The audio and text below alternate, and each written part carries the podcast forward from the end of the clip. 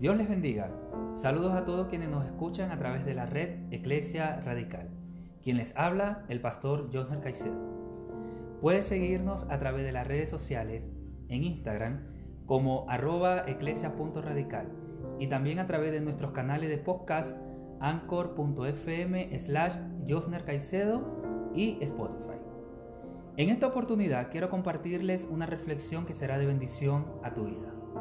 En el Salmo 16, versículo 1. Este salmo empieza con la palabra Mictán, la cual es una palabra muy poco utilizada por David en el título de sus salmos. Martín Lutero le dio el significado a la palabra Mictán como dorado o joya de oro, ya que es uno de los salmos que habla en su generalidad de la vida, muerte y resurrección de Cristo. Aún así, podemos tomar cada versículo de este salmo e identificarnos con las palabras escritas por David. Este es un salmo expresado en un momento de peligro y persecución. Versículo 1. Guárdame, oh Dios, porque en ti he confiado. ¿De qué pedimos ser guardados? Sufrimos persecuciones continuamente. Muchas veces caemos prisioneros de ellas, otras veces depende de nosotros el ser o no cautivos.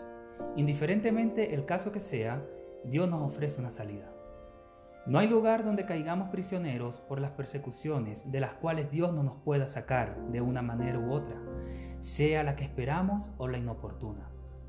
En el versículo 1 de este salmo, David hace un reclamo legítimo hacia Dios, y el enemigo no podría hacer nada porque era legal dicho reclamo. Porque en ti he confiado. No confiaba David ahora, ya había confiado, tenía el derecho a su reclamo, era válido.